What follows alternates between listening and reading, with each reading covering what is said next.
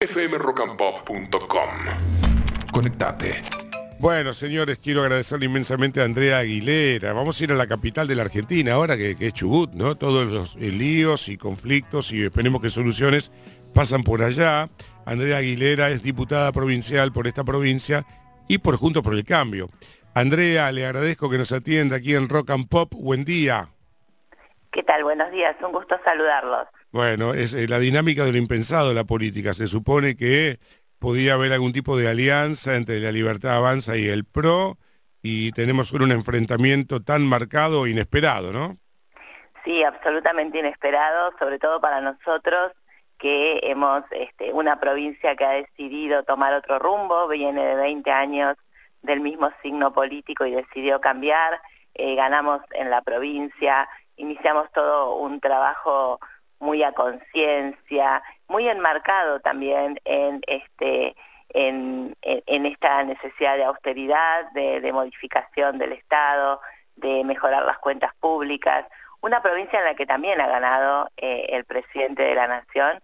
Eh, bueno, y nos encontramos con esta situación bastante inesperada, absurda, y que ha, derivado en todo esto que ustedes conocen. A ver, para tratar de explicarlo, porque se torna complejo para la mayoría, a ver, no hace falta que yo sea obsecuente con ustedes, yo sé que Torres está bien intencionado, sé que Arcioni, el amigo de Sergio Massa, fue un desastre y realmente había que animarse a asumir en esa provincia. Ahí no puede ser que ustedes estén pagando los pecados de Arcioni con una serie de dineros que él pidió en su momento y recibió. Bueno, sin duda, eh, lo que ha ocurrido en esta provincia es que ha habido un altísimo, altísimo endeudamiento, eh, sobre todo en los últimos años, sobre todo con el Fondo Fiduciario para el Desarrollo Provincial, eh, con la excusa de que se sacaba dinero a tasas muy bajas, lo cual era cierto, pero lo que no se tenía en cuenta es que se actualizaba por ser. Entonces, la debacle también del gobierno nacional generó que esta deuda eh, creciera eh, eh, muchísimo. La realidad es que la provincia de Chubut tiene deudas importantes, pero desde que asumió Ignacio Torres ha decidido honrarlas. Es mentira que la provincia no quiere pagar sus deudas. Sí lo quiere hacer. Se presentó en tiempo y forma al gobierno nacional la posibilidad de refinanciar la deuda y de poder cancelarla pero no hubo respuesta. Ante esa falta de respuesta, se solicitó a la legislatura provincial autorización para tomar endeudamiento externo para cancelar las obligaciones con el Fondo Fiduciario para el Desarrollo Provincial. Es decir, para que la gente lo entienda, tomar una deuda a menor interés para cancelar esa, en su totalidad esa deuda cuyos intereses eran muy altos. A ver, eh, es muy interesante que usted repita. Usted me dice que efectivamente por la herencia de Arcioni había una deuda con el gobierno nacional y que ustedes la quieren pagar y el gobierno no la acepta esa plata. El gobierno no nos ha contestado, no ha dicho nada. ¿Y cómo iban a pagar? ¿Cómo, ¿Cómo iban a pagar ese eh, dinero? La provincia iba a pagar colocando títulos de deuda y tomando deuda externa. Y la para, para eso hay que, la provincia de Chubut tiene garantizada, tiene puede garantizar esas obligaciones con las regalías. Perdón por, ignorar, perdón por ignorancia, para endeudarse ustedes tienen que pedirle permiso al gobierno nacional, ¿no? Para eso se requiere una autorización del Banco Central eh, para la emisión, pero el Banco Central no emitió respuesta. Es decir, se ahoga a una provincia, se le retira el dinero de la coparticipación cuando no, cuando primero el contrato del fideicomiso no establece que usted tiene que directamente cobrarse, sino primero notificar la deuda y hacer todos los pasos legales.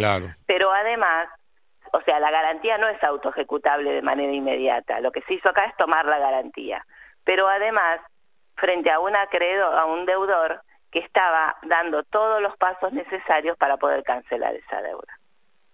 Hay toda una sí, sí, sí, hay toda una polémica porque eh, si esto fuera un tema de números no hay que discutir mucho, es, 4 más 4, es 13.500, pero ayer, por ejemplo, el, posteo del de, mm, ministro de Interior, Guillermo Francos, el 22 de febrero el ministro de Economía de Chubut me envió una nota solicitando una nueva operación de endeudamiento consistente en la emisión de un bono destinado íntegramente a la cancelación del saldo de deuda que mantiene la provincia. O sea, eh, el señor eh, Franco me dice lo mismo que me, cuenta usted.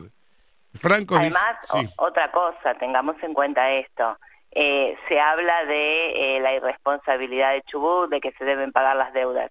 que lo que ocurre, que el Estado es continuidad, porque es cierto, uno, el Estado continúa, uno no puede despegarse de lo que ha hecho el Estado en los gobiernos anteriores. Ahora tengamos en cuenta que el Estado Nacional también tiene continuidad, que el señor Franco fue parte del gobierno de Alberto Fernández y que la debacle también es responsabilidad del gobierno nacional.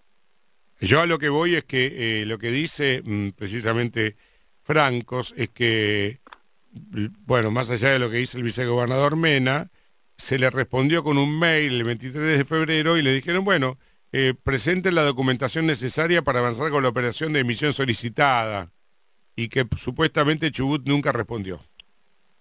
No, eso no es cierto, la verdad. Además, seamos serios, si estamos hablando del Estado Nacional, del Banco Central de la República Argentina, usted no me puede decir, le mandamos un mail. La verdad, esto lo digo a título personal, no me parece serio. ¿Y cómo va a seguir esta historia? Porque se supone que el miércoles ustedes, así como yo cuando me voy de mi casa eh, cierro la llave de gas, ustedes el miércoles le cierran al país la llave de gas, de petróleo, eh, los yacimientos se eh, paralizan, tienen la adhesión de otros gobernadores. Otra que la guerra del campo, viene la guerra del calefón acá. Bueno, no. Eh, la verdad es que nosotros creemos que es necesario defender los intereses de Chubut. Eh, hay un mandato constitucional de hacerlo. Tenemos el respaldo político, no solo el respaldo de todo el arco político, sino también de todos los ciudadanos. No nos olvidemos que acá los perjudicados son los ciudadanos, que no son los ciudadanos de Chubut, de Santa Cruz, de Neuquén son argentinos, tan argentinos como usted, como cualquier ciudadano que viva en la ciudad de Buenos Aires, como cualquiera que viva en la provincia o en cualquier otra provincia. Entonces, cuando se habla tan livianamente como lo ha hecho el presidente, lamentablemente, creo que este, lo que se está afectando en definitiva es a todos los ciudadanos. Una provincia que además viene muy castigada, una provincia que había hecho todos los deberes para empezar las clases, la nación... Claro, yo recuerdo, recuerdo esta secuencia, perdón que le interrumpa, Andrea. yo me acuerdo de haber felicitado acá en este programa a Nacho Torres porque se las ingenió, más allá de que se terminó el fondo docente, de generarlo él mismo para precisamente pagarle a los docentes. Pero también hay quienes dicen que esta es una vendetta porque ustedes tuvieron un fallo a favor sobre el subsidio del transporte que también quitó el gobierno nacional. Exactamente. Eh, nosotros nos hemos hecho cargo, por decisión del gobernador, de continuar y de pagar. Se creó un fondo docente provincial a los efectos de poder pagarle a los docentes y poder eh, eh, eh, arrancar con el inicio de clases. No solo eso, se ha cerrado una paritaria docente que hacía años que no se hacía. ¿Cuándo empiezan las clases en Chubut? Las clases empiezan el 4 de, ah. marzo. se ha reparado todas las escuelas, se ha hecho una inversión enorme de infraestructura con ahorro que se hizo, que se hizo en los propios ministerios a partir de la asunción de este nuevo gobierno. Eh, además, se ha tomado tanto el gobierno de Chubut como el de Río Negro y Neuquén han decidido continuar la obra del gasoducto, lo que permitirá que todos los ciudadanos que vivan en la cordillera puedan tener conexión de gas. Hoy no importa el dinero que usted tenga, usted tiene la gran inversión y viene a hacerla a la localidad de Esquel y no tiene posibilidades de conectarse al, al, servicio de gas porque no hay capacidad ya en el servicio. Entonces, esta obra que era del gobierno nacional y que ahora se ha parado porque se ha parado la obra nacional, estas tres provincias han decidido continuarla.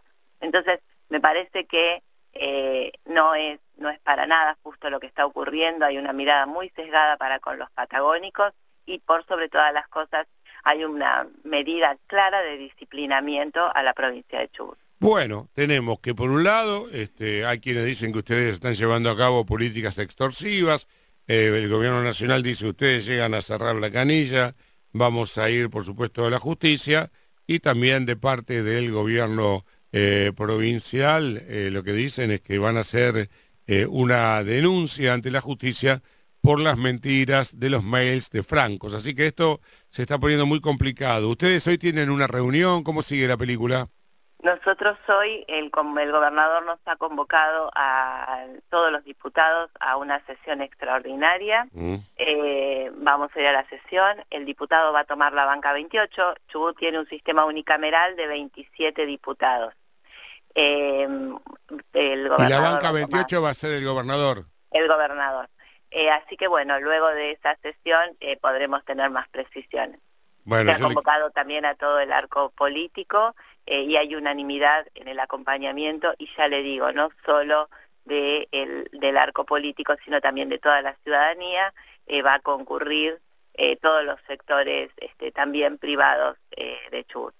Diputada Andrea Aguilera, muchas gracias. Un placer saludarlos, que tengan muy buen día. Chao, hasta luego. fmrockandpop.com